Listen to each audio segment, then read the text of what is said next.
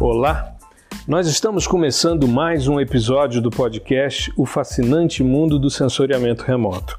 Esse é o nosso episódio 96 e hoje eu estou aqui com meu amigo Gustavo Ferreira. Tudo bem, Gustavo? Tudo beleza. Estou literalmente, né? A gente está junto. Exato, né? é. Tá no, no, no mesmo cômodo. Exato. É a primeira vez que a gente grava um episódio de podcast respeitando as questões sanitárias. Gustavo já vacinado, eu também. E estamos produzindo muito material. Essa semana tem o workshop Primeiros Passos com PDI com Python. Em PDI com Python, né? Eu sempre confundo o nome, mas é uma oportunidade da gente conversar. E é, eu queria já né, aproveitar e convidar os nossos ouvintes para se inscreverem. As inscrições estão abertas. É www.even3.com.br barra PDI com Python. Nós já batemos os inscritos do workshop Monitoramento de Queimadas. Então eu creio que vai ser um grande evento. Quais são as suas expectativas, Gustavão? Cara, eu tô ansiedade mil, assim, já, já te mandei mensagem, já falei que sonhei com esse negócio, sonhei com o, com workshop, com o curso, com o pessoal me mandando um monte de dúvida, aquela coisa toda. E assim, a, a expectativa é muito, muito, muito grande que seja um, um, um pontapé. Né? Inicial, assim, né? É, a gente vai começar né, a criar uma comunidade voltada para o sensoramento remoto que programa em Python, né? Então, Legal. assim, são nichos específicos, né? Isso, esse é o grande desafio. Porque Uhum. comunidade de Python, Python é uma grande comunidade. Exato. né? Programação com essas linguagens de mais alto nível, elas têm essa, né, essa característica de, de agregar muita gente. São atrativas, né? Isso, é porque isso é é mais tranquilo, né, de você programar e tal. E Uhum. Existe uma série de questões um pouco mais técnicas que a ge- a gente vai, vai tratando isso ao longo da conversa, mas o, o, o legal é você pegar nessa grande comunidade e ir trazendo para o seu nicho, né? Uhum. Seja sensoramento remoto, geoprocessamento, análise de dados, pessoal da parte financeira também usa Sim. bastante. Então, eu- a minha expectativa é que a gente consiga criar algo em termos de comunidade para o Python, para PDI, assim como é do PDI-SL, né? que é Legal. uma comunidade muito ativa e é isso que faz as coisas, a- essa, essa roda girar.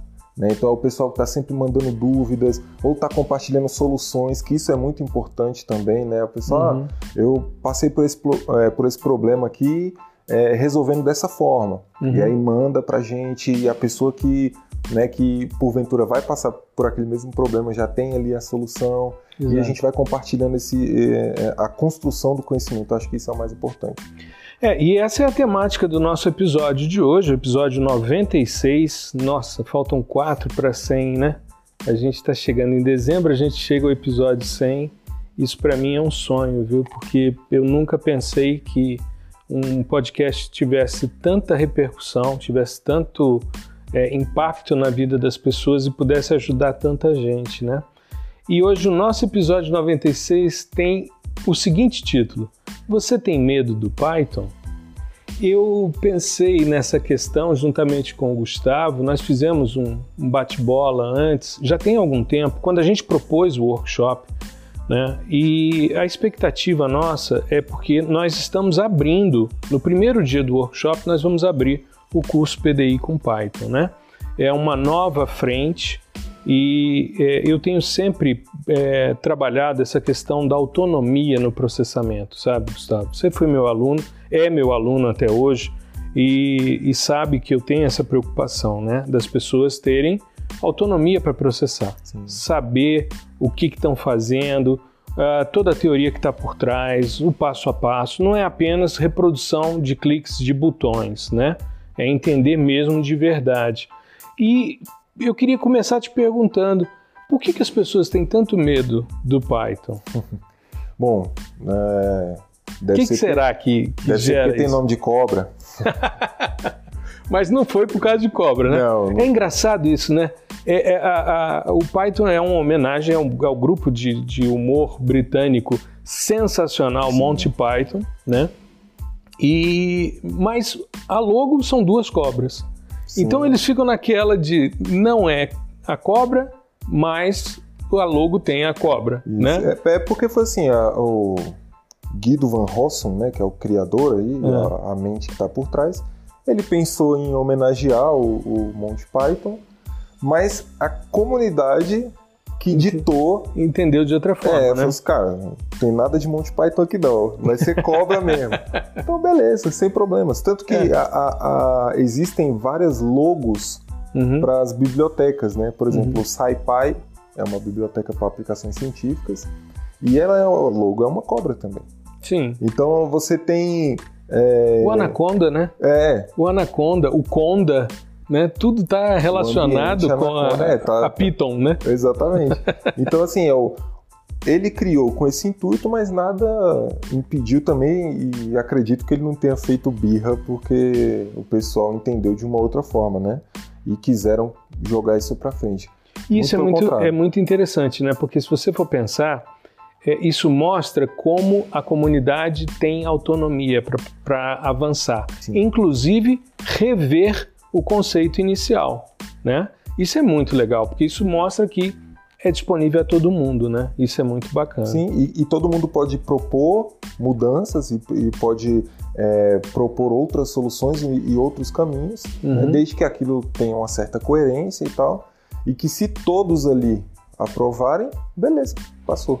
É, é eu estava eu tava vendo, eu, eu acho que é importante a gente falar sobre os fundamentos da teoria do processamento, né? Então, é, eu vejo que existem várias formas da gente chegar a um resultado, desde que você entenda essa, essa parte. Como é que você percebe essa importância da autonomia nessa questão da programação?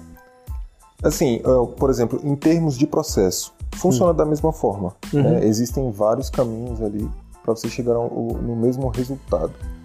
Agora, o, o que vai ditar, em primeiro lugar, qual é o nível da, da, da sua autonomia, vai ser, obviamente, o, o, nível de profundidade que você tem de conhecimento sobre uhum. aquela linguagem e, em outra instância, sobre programação em geral.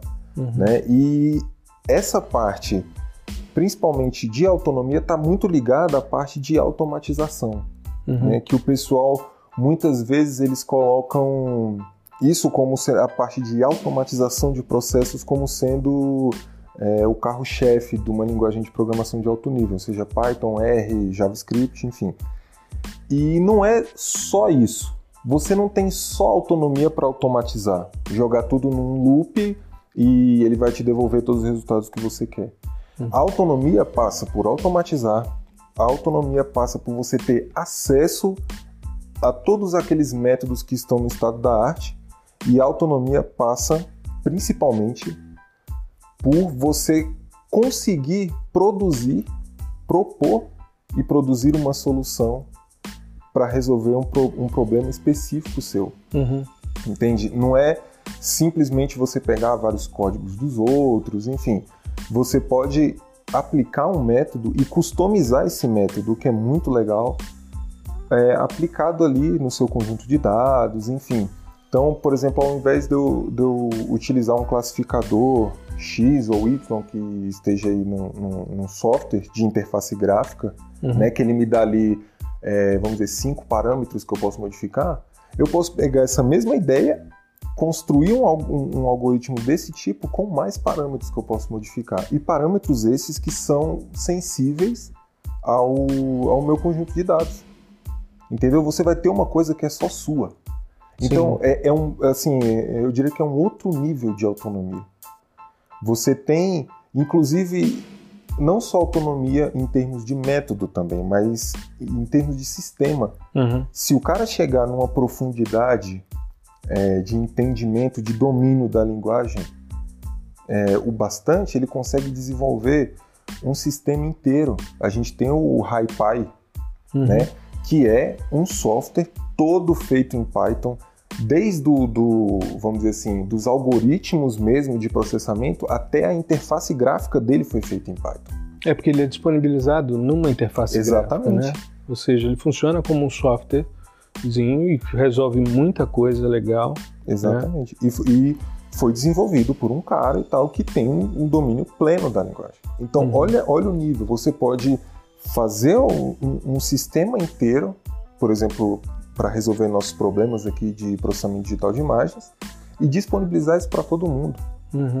Né? E, em outro nível, você pode até vender se você quiser. Então, é, é, são muitas possibilidades, na verdade, assim, de, de são níveis de autonomia. Né? É, agora, isso de certa forma gera um, um certo bloqueio sim, em algumas sim. pessoas, principalmente quem não domina programação, quem não domina matemática, por exemplo. Né? Então as pessoas ficam meio é, ressabiadas com isso. Talvez. E, e, é muito por causa disso esse episódio, né? Da pessoa ter medo do Python. Sim. O que, que você pode dizer para essas pessoas porque elas não fazem parte das pessoas que te acompanham. Sim, é A gente é. percebeu isso na enquete. A gente vai falar da enquete daqui a pouco. Mas isso é algo que, de certa forma, é, gera um certo temor à minha audiência. E nós dois trabalhamos com sensoriamento remoto, nós dois somos geógrafos, nós dois trabalhamos em, em níveis de autonomia elevados, né? Eu há mais tempo, porque uhum. né, eu, eu sou mais velho que seu pai, né? Mas é, é interessante perceber isso. É, outro dia eu recebi uma mensagem, depois da live que nós fizemos com o professor Carlos Groma, é, eu recebi uma mensagem por e-mail e uh, o indivíduo me perguntava: o PDI com Python vai substituir o PDI SL? E eu disse a ele: não, são coisas distintas. Tem gente que tem mais é, afinidade com a interface gráfica que se sente mais confortável vai desenvolver suas atividades com o mesmo nível de autonomia. Tem gente que quer criar a sua solução por meio de uma programação, como a gente mostrou na live, né? A gente juntou ali várias equações de é, severidade de queimadas, de eficiência de rebrota, num, num plugin, né? num add-on.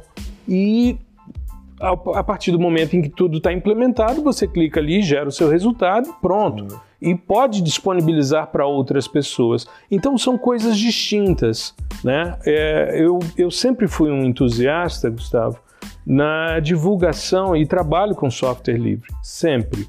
Eu acho que é, eu não tenho nenhum problema com. Eu fiz um, um podcast agora recente com a, a professora Milena Andrade, né, que é aluna PDI-SL também e ela me perguntou sobre softwares livres. Eu disse: olha, eu não tenho nada contra um software proprietário, mas eu acho que eu posso fazer um investimento maior em hardware, em bolsas para os estudantes, coisas nesse sentido, do que de repente ficar investindo em atualizações anuais de licenças de software.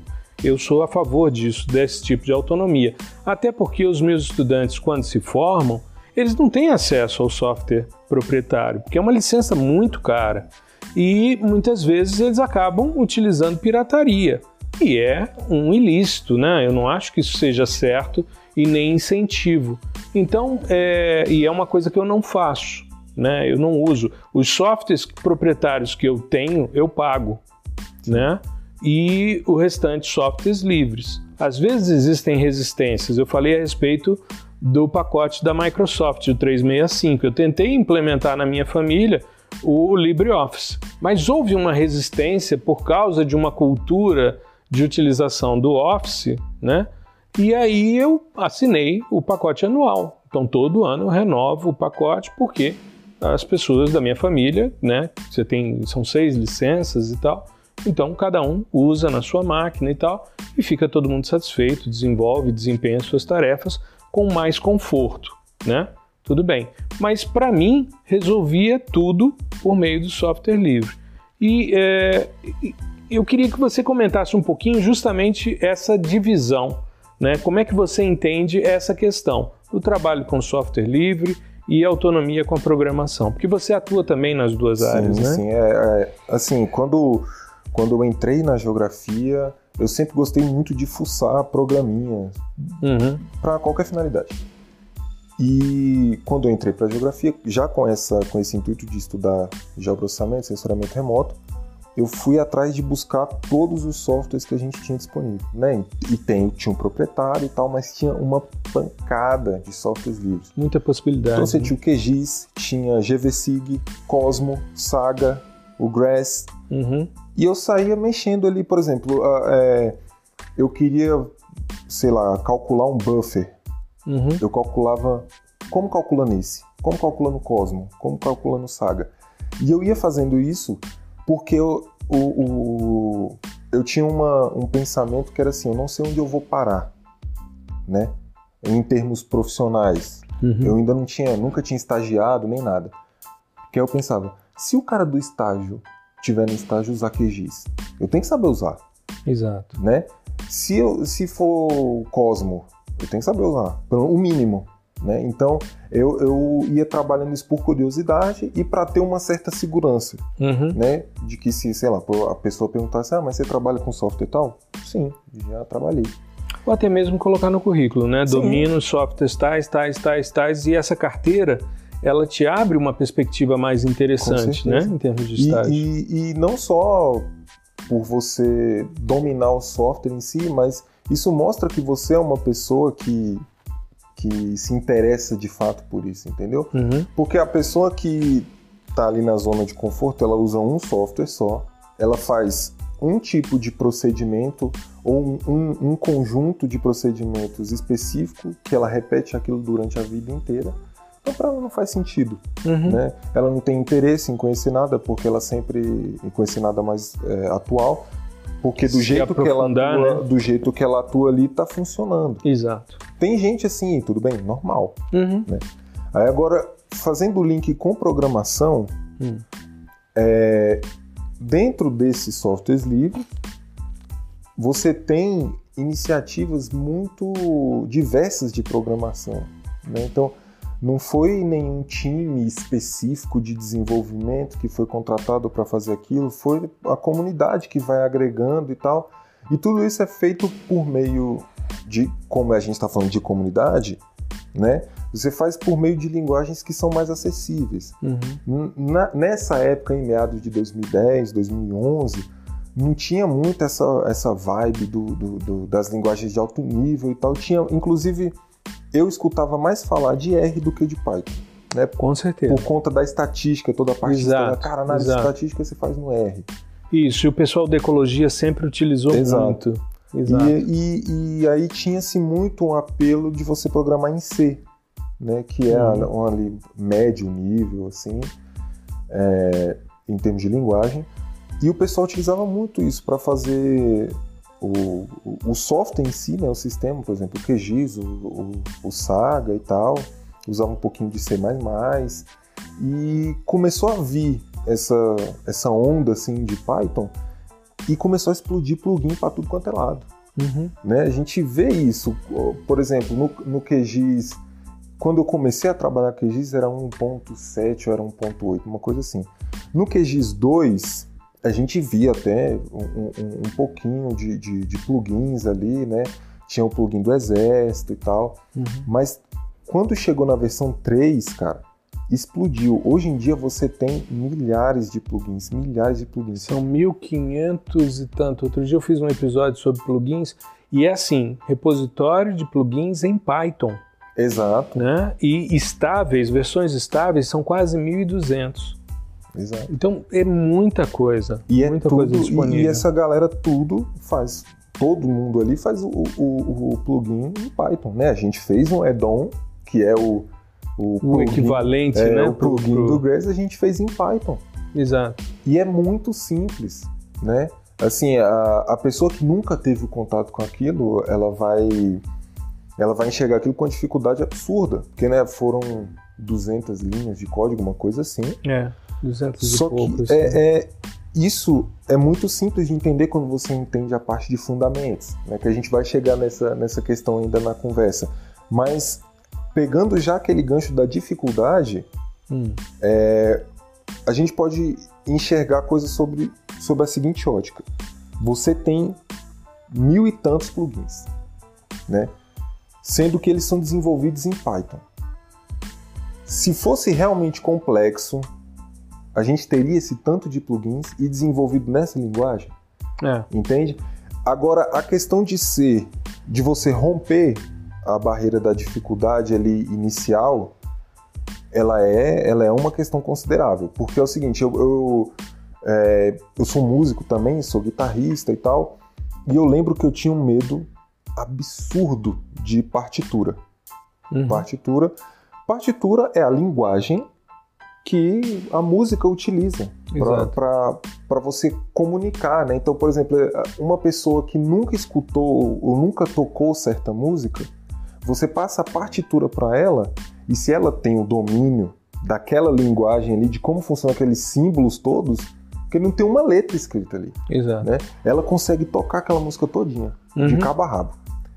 Então eu morria de medo desse negócio, né? Porque eu via, cara, eu te entendo. Eu é sou muito- músico é. também e isso é muito eu tô, eu difícil. tô aposentado tem muitos anos, mas eu tinha muito receio e eu estudei música e toquei, né? Eu era baterista Uhum. e eu to- cheguei a tocar. Eu fui de banda marcial e eu cheguei a tocar tímpano, né? Eu tocava por partitura, Pois é. porque cada tambor tinha uma afinação específica e eu tinha que tocar dentro dessa perspectiva. E você rompe o medo. Exato. Né? Então eu fiz, aí eu fiz um curso de verão, né? Eu já tinha feito um conservatório de violão clássico, né? Então já tive acesso à partitura. E só que era assim, era eu e o professor e tal, né? Aí eu Uhum. fiz um curso de verão na escola de música aqui de Brasília. Que é um local fantástico. Pô, né? é assim, é, é a É. nata da, da, da música aqui da, do DF tá lá. Uhum. E era meio em grupo, assim, sabe? Era no, no domingo, acho, aos sábados ou domingo à tarde. Aí juntava aquele grupo de moleque, o professor e tal, toma essa partitura aí.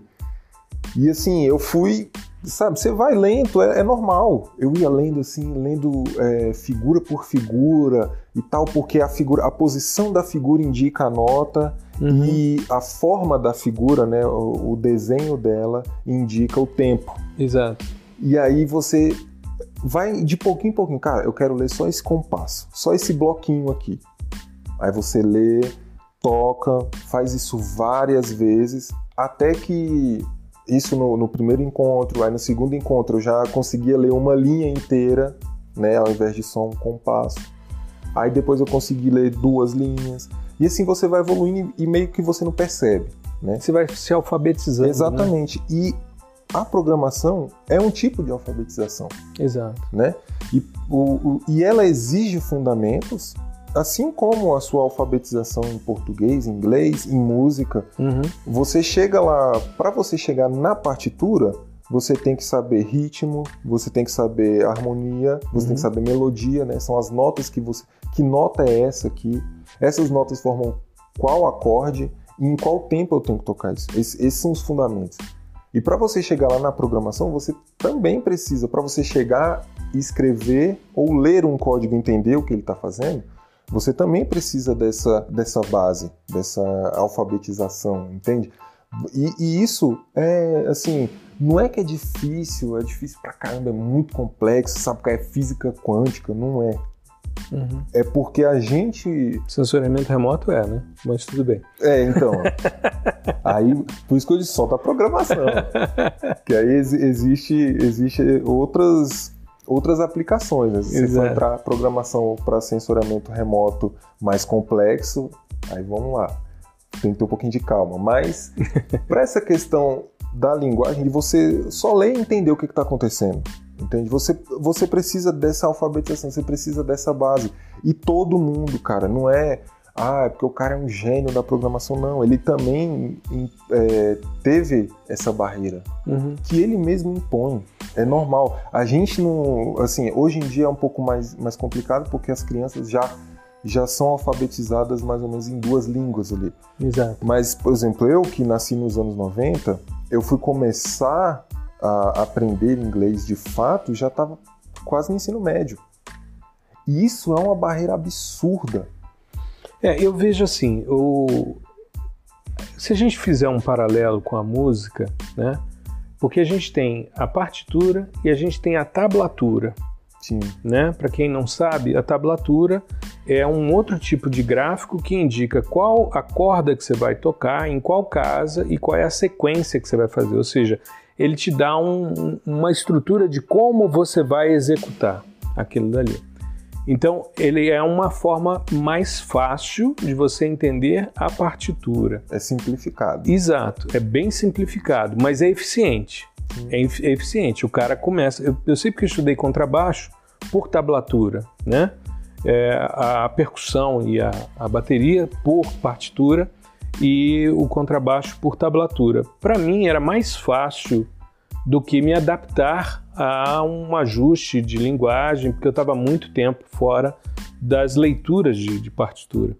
Mas eu vejo, por exemplo, fazendo um paralelo disso com o sensoriamento remoto, que a gente pode fazer é, uma simplificação. Você pode estudar, por exemplo, as leis físicas que estão por trás do, da relação, por exemplo, da espectroscopia, e você pode é, traduzir essas leis físicas para um linguajar em que o indivíduo entenda o que está acontecendo e que muitas vezes a linguagem matemática daquela expressão física o gera uma certa repulsão, uma certa, né, um, um certo receio que é o que eu vejo também na questão Sim. do Python. É, você, você, passa um filtro.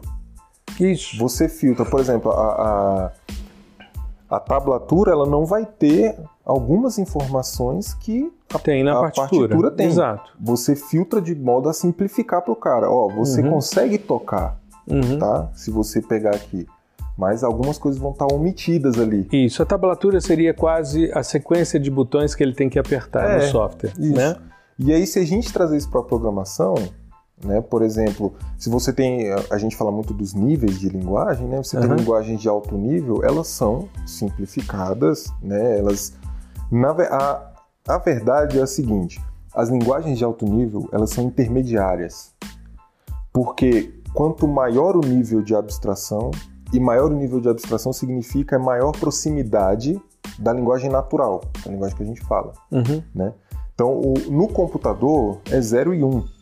Só que a gente não vai ficar escrevendo 0 e 1, um, porque ia ficar a vida inteira para conseguir fazer Aí um print olhar, Hello World. A né? gente olhar o mundo pois como é. Matrix, né? Os númerozinhos zeros e uns descendo. Matrix são códigos um, um pouco mais complexos, mas é. seriam zeros e uns, né? Aí a gente tem que abstrair isso, ou seja, é, trazer mais para próximo do nosso, do nosso cotidiano, da linguagem Sim. que a gente fala, uhum. né?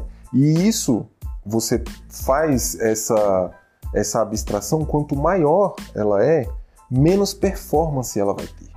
Uhum. E talvez seja por isso que Python e essas outras de alto nível só começaram um boom agora, porque agora sim, na última década, porque na última década que o hardware se tornou uma coisa muito mais barata. Então você precisa de muito hardware, porque essas linguagens é, já é delas, específico delas, desperdiçarem hardware. Por quê? Elas são intermediárias. Intermediárias para quem? Eu vou dar um exemplo de Python. É, o loop de Python, quando você faz um for, uhum. na verdade você está acessando um loop na linguagem C. Se você entrar lá no Python que está instalado no seu computador, na pasta, e entrar nas bibliotecas lá nativas e tal, você vai ter um que chama CPython, né? Ou seja, é uma maneira de você acessar os códigos em C, só que utilizando, escrevendo em Python. Uhum. Porque em C tem mais performance, mas C é mais difícil de escrever. Ou seja, é, é um trade-off. Porque se você vai criar, eu quero automatizar minhas tarefas, não sei o que, seu fera da programação. Mas se você vai programar em C, você vai demorar muito mais tempo para escrever do que você escrever em Python. Entendi. Né? E bom, como a gente não tem tanto problema assim em desperdiçar hardware, não tem que ficar. O pessoal Até da porque hoje é bem, bem mais barato, pois né? É, o pessoal da computação chama de escovar bit. Ele não precisa ficar escovando bit, né? Então você pode usar Python sem problema tá? Porque quem vai utilizar um, uma linguagem de mais baixo nível é o cara que está aplicando lá na Google, que está trabalhando, sabe, num mega sistema extremamente complexo. Então não precisa. A mesma coisa se você for entrar no JavaScript, a maioria dos algoritmos, por exemplo, algoritmo de ordenação, algoritmo de busca, eu quero buscar um elemento em uma certa estrutura. Lá no JavaScript você vai encontrar um monte de algoritmos desse, assim, ó, o nome do algoritmo, né, isso vendo lá nos arquivos, né? Uhum. O nome do algoritmo .cpp, C++. Ou uhum. seja, o algoritmo veio do C++. Sim. Entendeu? Então é, é isso, esse é o, o, o, mote das linguagens de alto nível. Elas sempre acessam um pessoal ali, o, o algoritmo é, de uma linguagem de mais baixo nível. Deixa eu te perguntar um negócio, Gustavo. Você acha que o fato da Microsoft ter adotado o R como sua linguagem principal, né, de estruturação e tal, e a Google ter adotado o Python, é responsável pela popularização? Porque eu vejo que a Google é a responsável pela popularização do sensoriamento remoto. Quando ela lança o Sim. Google Earth, quando ela lança o Google Maps, depois o Street View e depois o Google Earth Engine, ela é a responsável para que todo mundo tenha, uh, em algum momento da sua história, esbarrado numa imagem de satélite. Você acha que tem a ver? Assim, é, aí depende muito do, do, do, da sua escala de análise, entendeu? Porque hum. se a gente está falando em sistema, por exemplo, não existe nenhum sistema, não existe nenhum software, nenhuma plataforma feita em uma linguagem só. Claro, né? claro. Então, é, você utiliza. Cada linguagem tem a sua aplicação, não sei assim, nativa, não seria a palavra, mas a, a aplicação a qual ela foi pensada de fato. Uhum. Né? Por exemplo, é, implementação de sistemas, C e C++, né, de sistemas robustos. Né, sistemas, eu digo assim, por exemplo, o cara, aquele sisteminha que roda no banco ali, sabe, para você fazer sim. o caixa eletrônico, aquela coisa toda.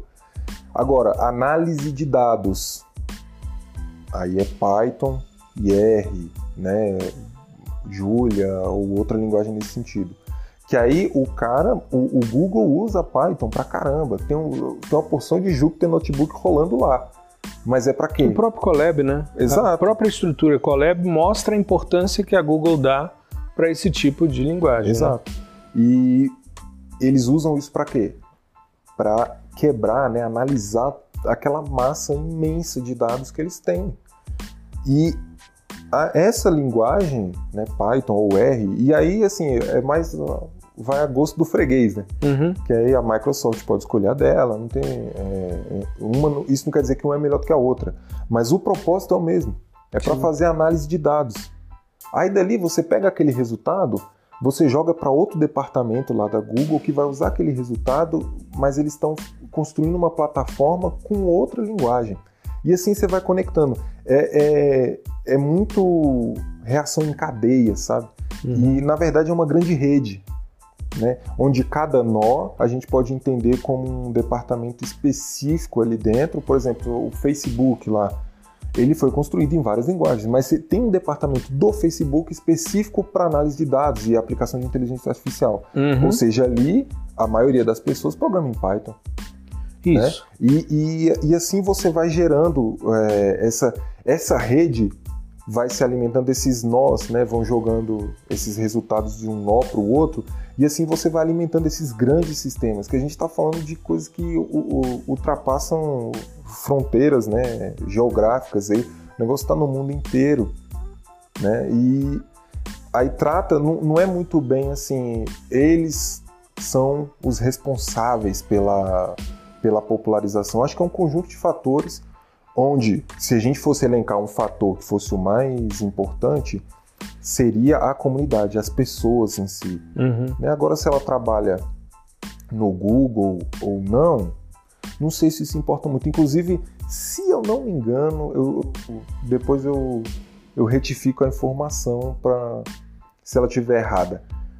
Mas o Guido, o criador do Python, ele trabalhava no Google.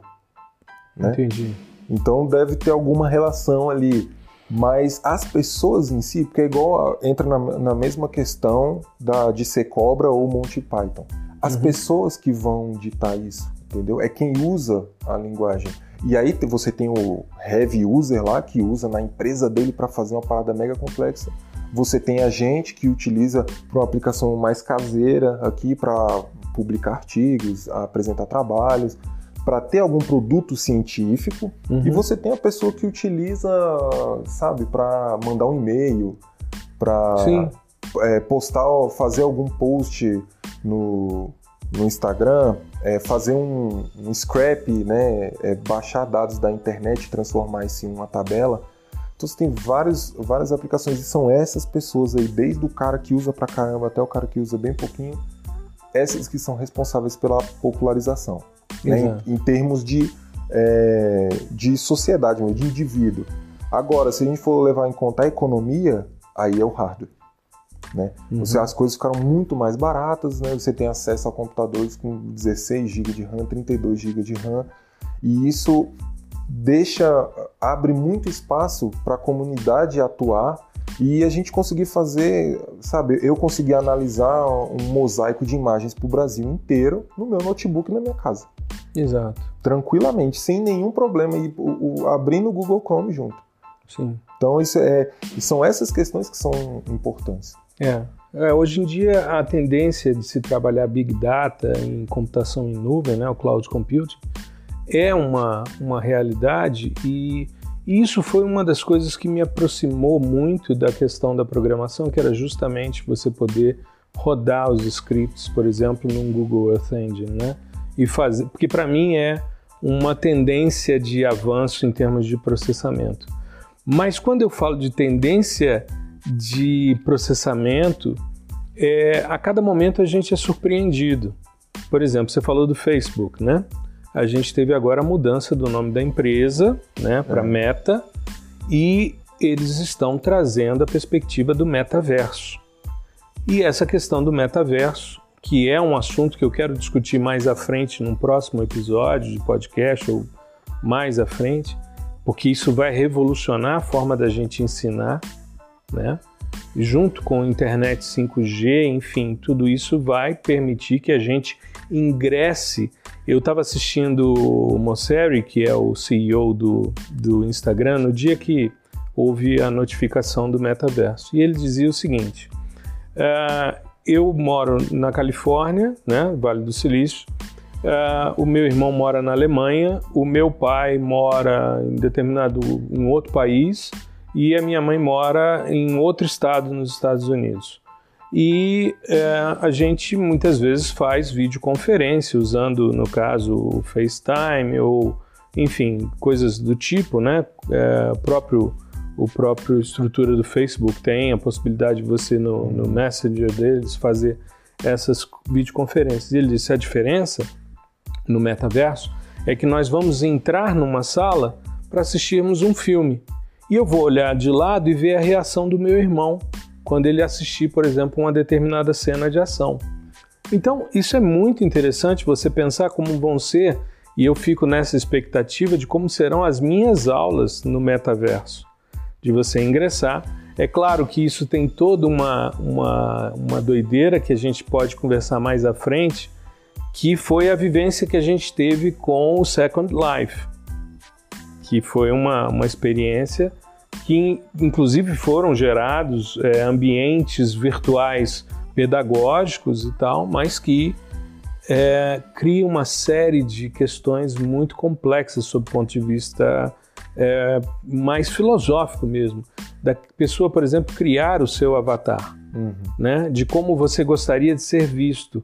E de repente essa realidade virtual ser mais interessante do que a sua realidade real, né? Mas enfim, isso é tema para a gente conversar mais à frente. Vamos falar um pouquinho sobre o resultado da enquete que a gente rodou. Nós fizemos um exercício, Gustavo e eu, de fazermos uma enquete nas redes sociais. Deixa eu abrir aqui uh, uma das, das enquetes, só para mostrar o que, que a gente perguntou. Uh, nós fizemos uma enquete comum nos perfis né, de redes sociais. Isso uh, nós rodamos essa enquete no dia 15 de outubro. Ou seja, nós estamos chegando aí a um mês que nós fizemos essa enquete. E nós apresentávamos a seguinte questão: usar Python como ferramenta de PDI para você é algo, dois pontos, inaplicável? 2. Improvável? 3. Possível mais difícil? 4. Possível com ressalvas? E 5. Real, porque é como já trabalho. E nós fizemos uma verificação das estatísticas. Em todas as minhas redes sociais, Instagram, Facebook, LinkedIn, é, Telegram, grupos de Telegram, eu tive em torno de 60% da minha audiência, e eu tive uma, uma votação expressiva em todas elas, mas sempre 60% da minha audiência dizia que era possível mais difícil. Já a audiência do Gustavo dizia que era possível com ressalvas, mas a grande maioria real, porque é como já trabalho. Tudo bem, o Gustavo divulga diariamente é, programação para geoprocessamento de forma mais ampla, não só para o PDI, mas também é, outras frentes, né, como o geoprocessamento, SIG, enfim. E eu divulgo a questão da autonomia por meio de softwares livres. Então, para minha audiência, é possível, mais difícil. Para do Gustavo, é possível com ressalvas e real, porque é como eu já trabalho. Inclusive, eu recebi, Gustavo, respostas do tipo: será real assim que eu fizer o curso de é. vocês, né? Eu queria que você comentasse um pouquinho essa, essa percepção da nossa audiência que nos motivou, inclusive, fazer esse episódio de podcast, né? Você tem medo do Python? É, assim, é, vem, isso vem muito de encontro ao artigo que a gente publicou no Medium também, uhum. né, sobre essa questão, que é lá nos anos 70 e tal, 60 por aí, o, o cientista, porque se a gente pegar uma média da sua audiência e da minha, é a média acadêmica. Né? O pessoal, sim, o pessoal está na academia. Então, Predominantemente, isso. né? Muito professor universitário, Exato. muito estudante de pós-graduação e muito profissional que atua na área de sensoriamento remoto na sua empresa e tal, né? Aí, assim, eu os chamo todos cientistas. Então, na década de 60, 70, o cientista que trabalhasse com dados numéricos de qualquer espécie, não precisa ser matricial, né, como é processamento digital de imagem, ele tinha que ter um conhecimento de programação se ele quisesse em algum, em algum nível uhum. analisar os dados no computador uhum. né? Porque você não, é igual, igual a gente comentou antes, você não tinha recurso que você pudesse desperdiçar. Tudo era contado, todos os bits, todos os bytes eram contados. Então você não podia desperdiçar, entre aspas, para criar uma interface gráfica, né, e deixar aquilo tudo mais pesado Sim. e ainda mais custoso para o computador. Uhum. Você tinha que aproveitar o máximo, o máximo. É, o vestibular da UNB era corrigido no Galileu, que era um computador que tinha 32 KB pois é. de memória. E a gente está falando de um vestibular com milhares de candidatos. Exato, exato. Né? Então, nas décadas de 60, 70, você tinha essa premissa de que o cara tinha que entender um pouco de programação, uhum. né? E abrindo parênteses que linguagens são passageiras, tá? Você tem que. É importante que você entenda sobre programação e não especificamente sobre uma linguagem. Fecha o parênteses. Uhum. Então a gente tinha essas linguagens e o cara tinha que dominar pelo menos alguma delas, em algum nível, tá? Não precisava ser expert e tal. Uhum. Até para ele propor né, algoritmos, a gente é, fez um post uma vez sobre o filtro de Savitsky-Golay. Certo. E ele foi implementado em Fortran e no paper dele tem lá no anexo a implementação do filtro. A descrição né, do, do, do código. Isso, tem um código lá. Uhum. Então o cara tinha que ter esse domínio, né? Então já era meio que comum para a pessoa. Quando entender. eu fiz mestrado na, na engenharia civil, era muito comum, eu fiz na, na área de tecnologia ambiental e recursos hídricos, era muito comum que os artigos todos viessem com os códigos em Fortran porque era a linguagem mais utilizada na engenharia. E eu me lembro quando o Fortran foi para Windows, que ele era muito parecido com o Excel. Né? A, a, a Microsoft desenvolveu uma interface gráfica para o Fortran que facilitava muito, porque você abria um parênteses, aí ele mudava a cor daquele parênteses, aí quando você botava no lugar certo, fechava aquele parênteses, as cores ficavam ali, então você ia vendo uh, a coisa de forma muito mais é, aprazível, né? muito mais agradável. E era muito mais complicado você fazer isso em linha de comando e depois levar isso para um cartão, perfurar isso num cartão para rodar né, no computador. É. Né? é. tinha, é, isso era, era, comum, essa, né, o uso dessa linguagem. Né, seria, se a gente fosse traçar, fazer um comparativo, seria o equivalente aí a hoje o uso de Python também. Né? Foi isso uhum. falando de Fortran. Sim. Então, é, o pessoal tinha esse, tinha que ter certo domínio, né? Só que com o passar dos anos, a academia, de maneira de, de assim, falando de maneira mais genérica, né? Porque uhum. o pessoal da ciência do, da computação, da engenharia da computação, não deixou de programar por causa disso. Claro. Mas surgiram vários softwares com interface gráfica, né? Porque foi o hardware foi se aprimorando e tal, e foram é, sendo criadas também iniciativas que depois viraram empresas uhum que são é, específicas, né, onde o negócio delas é criar softwares com interface gráfica para aplicação é, em tratamento, processamento e visualização de dados. Uhum. Né? Facilitar para o usuário, Facilitar, né? porque a, a, vida do acadêmico ela é muito atribulada. Não, você não tem um cronograma, um calendário assim muito bem definido. Né? Uhum. Né? Você tem que estudar, às vezes, sábado, domingo, à noite, madrugada e tal. E aí, além disso, você ainda tinha que programar aquela coisa toda. Hoje em dia tem que fazer podcast, tem que fazer é, a postagem, né? É, tem que fazer live no YouTube. Tem que fazer live no YouTube, é exato. Mas aí você, é, o, o, intuito dos caras era trazer o máximo de performance com o máximo de comodidade. Certo. Né? Para a pessoa que não quisesse se aprofundar ali, né, em termos de código. Uhum. Mas o que que isso acabou gerando um afastamento do pessoal, né, por, é, não só da nossa área ambiental, né, mas é, o próprio pessoal da, das sociais mesmo, né, das ciências humanas aí, também se afastou um pouquinho.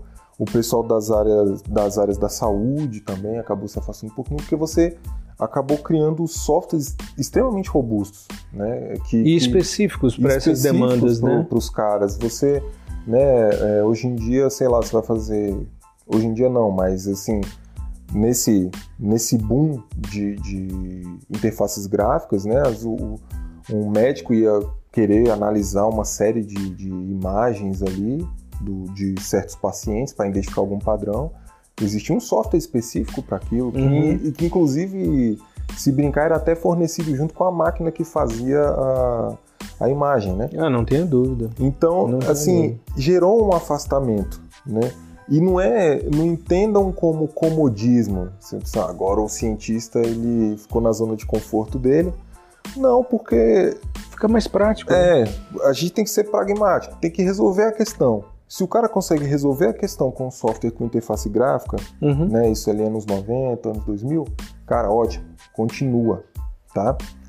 E aí a gente foi deixando isso muito de lado, né? Agora trazendo aqui para o nosso contexto da área mais ambiental e mais especificamente para o processamento digital de imagem de satélite, a gente foi ficando um pouquinho é, não dependente, mas a, a, gente acabou gostando muito dessa ideia de, de interface gráfica, né? Uhum. E para o nosso nicho, para nosso, para nossa área é, científica aqui do, do, processamento digital de imagem, veja, processamento digital de imagem. Uhum. Então, será que não, não era bom a gente entender como funcionam esses algoritmos? Como que a gente processa digitalmente uma imagem se não rodando algoritmos? Uhum. Né? Agora, não é raro você entrar em, em, em alguma universidade, algum ambiente acadêmico e perguntar para a pessoa que está fazendo um curso voltado para isso, perguntar para ela se ela sabe o que é um algoritmo. Sim. Ela não vai saber. Com entendeu? Certeza. Então, às vezes eu... acha que é nome de chiclete. Pois é. Aí isso distanciou um pouco é, a, a, gente dessa, dessa área e é uma área que, que, pelo menos no meu julgamento, precisa de entender o mínimo do uhum. funcionamento do algoritmo. Tudo bem, você pega um paper, vai estar tá lá descrito com todas as integrais, e derivadas e tal. Agora, a grande questão está em você olhar aquele paper, né? E como que isso entra dentro aqui do meu software? Como que isso vem para cá para o computador? Uhum. Qual é a maneira? Como que eu transformo um paper em um programa? E isso é importantíssimo. E, é, e hoje, nos dias de hoje, assim, na, na, na última década, isso vem sendo mais. É, vem entrando, penetrando mais no meio acadêmico, né? É, na verdade, sempre teve, mas teve esse, esse gap uhum. né, no, no, no, passado e hoje está voltando com um pouco mais de força por conta dessas da, da, das linguagens de alto nível. Então hoje o cara quer implementar, entendeu? Ele quer entender como funciona aquele, a, a, aquele código específico, traduzir o código matemático em código computacional, uhum. né? utilizando é, a lógica Exato. como um pano de fundo. E isso é muito importante. Assim, foi e, e é, para mim é, dentro da minha carreira assim na, na, parte de programação foi uma virada de chave muito grande. Que eu comecei a pegar alguns artigos e cara, se eu for fazer isso aqui em, em Python, como é que é, né? Então tem, inclusive já tem, já vou dar um, um spoiler aqui tem um código de transformação de cores, né, que eu peguei um paper onde ele mostra é, que transformação de cores é uma transformação linear, né? Uhum. E, e, ele mostra as matrizes de transformação para cada IHS1, IHS8, cada uma dessas tem uma matriz específica. E a, a ideia que eu tinha era, cara, como é que eu traduzo isso aqui para o Python? Para ele me dizer, ó, a IHS8 vai me dar esse resultado aqui na imagem, a 7 esse, a 5 esse. Então, e esse código eu vou fazer questão de colocar quando a gente começar a implementar o, os módulos adicionais do curso. Né? Uhum. Esse é um que eu quero colocar e a gente né, faz toda na, na, mesma estrutura lá é, da gente conversando né, uhum. sobre isso. E esse para mim tem que ser um dos primeiros, porque foi muito marcante para mim é, porque eu consegui, falei, putz, cara, é isso. É assim que esse código funciona. É assim que uma transformação linear, né, algebricamente falando, né, é transformada para código. No código ela, ela vira isso.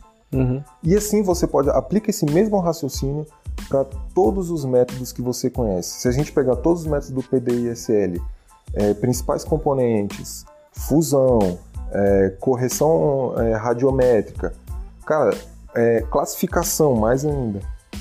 No fundo, tudo isso foi implementado em alguma linguagem, uhum. sabe?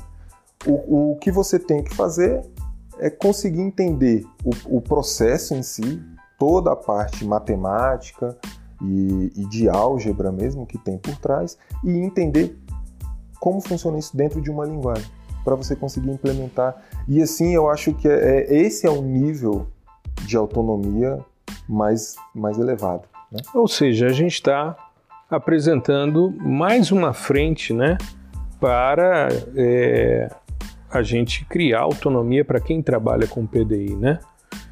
Eu acho que a gente, é, de certa forma, mostrou que as pessoas não precisam ter medo né? que elas podem ter essa autonomia a partir do momento em que elas, é, de certa forma, romperem o, o, o, receio. Né?